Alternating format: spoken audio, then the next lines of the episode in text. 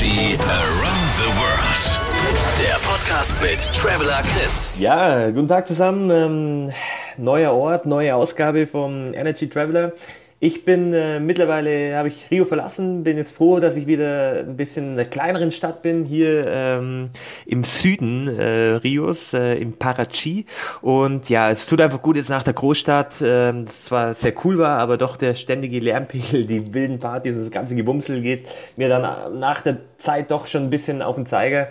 Und jetzt hier Parachi, ruhig gelegen, direkt am Meer, die Straßen sind gepflastert, Musiker sitzen am Straßenrand und spielen entspannte Musik zum Sonnenuntergang. Also perfekt, um mal wieder ein bisschen runterzufahren, die Sonne zu genießen und äh, auch einfach mal nichts zu machen einen Tag lang, weil so in der Stadt hat man immer das Bedürfnis, eine Sightseeing-Attraktion anzugucken nach der anderen.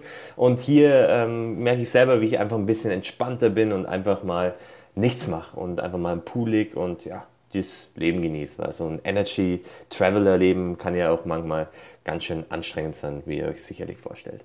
Ähm, ähm, ich bin ähm, trotzdem auch aktiv. Also ich mache dann hin und wieder was. Also so nach einem Tag oder zwei Tage am Pool ähm, habe ich dann auch mal wieder das Bedürfnis, was zu unternehmen. Und war jetzt hier auch im Hinterland ein bisschen, bin mit dem Bus äh, in den Dschungel gefahren und die Gegend ist echt cool. Also äh, der Dschungel ist dicht, äh, die Luftfeuchtigkeit hoch, also wie man sich vorstellt, man schwinzt permanent, aber ähm, dadurch, dass hier viele Flüsse sind, Wasserfälle, kann man sich immer wieder abkühlen. Ich äh, laufe hier eh nur mit dem Boardshorts umeinander, so dass man dann schnell mal reinspringen kann und dann ist die Wanderung auch erträglich von der Hitze her.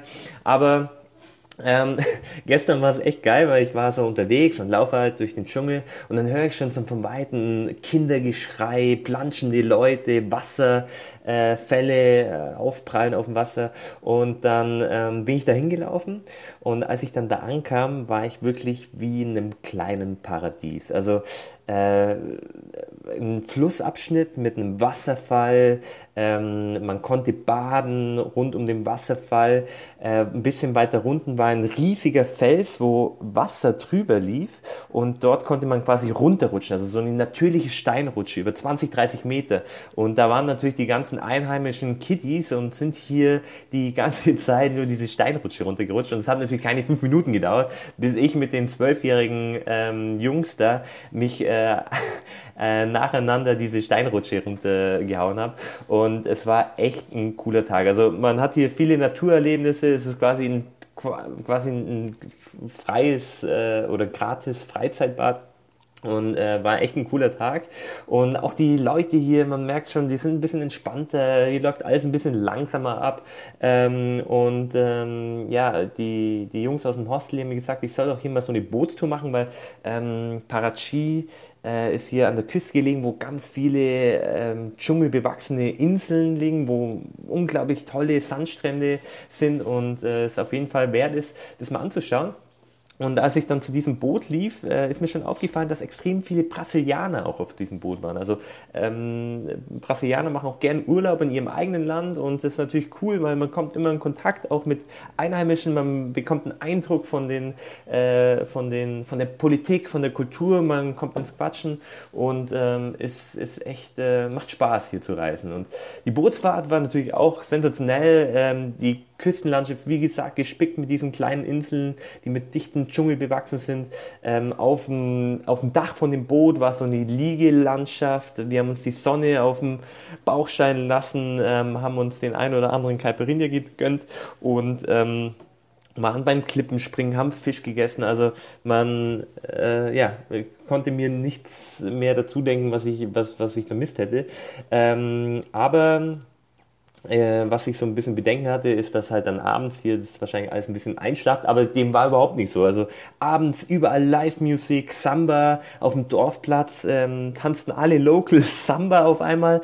Ähm, Gott sei Dank ähm, muss man ja als Typ immer den, die Mädels auffordern zum Tanzen. Also konnte ich mich zumindest vom Tanzen her drücken, aber es macht auch einfach Spaß, sich äh, in einen Café zu hocken, ein Bierchen zu trinken und den Brasilianern äh, beim Tanzen zuzuschauen, weil die haben einfach diesen Rhythmus im Blut. Das muss man einfach neidlos anerkennen. Ähm, Aber wie gesagt, ich bin froh, dass ich mir die Blamage auf dem Dancefloor ersparen konnte. Ich packe dann mal wieder meine Robot Moves im nächsten Club aus, wo es schön dunkel ist. Ähm, dann habe ich auch mal wieder meine Tanzlust gestillt. Ähm, ja, jetzt so im Gespräch mit den Locals auch insbesondere, habe ich gehört, dass es hier in der Nähe ähm, eine Gegend gibt, die Pantanal heißt. Ähm, es ist so eine Art Dschungel-Sumpflandschaft scheinbar, äh, wie in den Everglades in Florida, nur viel, viel größer und äh, mit einer unglaublichen Tierwelt. Also es muss wirklich vom Jaguar über Pumas, Krokodile, soll da alles vorzufinden sein. Und äh, das finde ich schon recht angefixt und werde mich jetzt äh, die nächsten Tage dort, glaube ich, auf dem Weg hin machen. Sind zwar 15 Stunden mit dem Bus, aber ich glaube, das lohnt sich. Von dem her muss ich mich jetzt wohl oder übel langsam von der Küste Brasiliens, vom Meer verabschieden, um mal ein bisschen das Landesinnere zu erkunden. Aber ähm, wenn da natürlich so Highlights wie das Pantanal ähm, vorhanden sind, dann wäre es natürlich schade, wenn ich mir das nicht reinziehe. Also, ihr hört dann hoffentlich nächste Woche von mir aus dem Pantanal und äh, wünsche euch bis dahin noch eine schöne Restwoche und ja, bis bald. Ciao, ciao.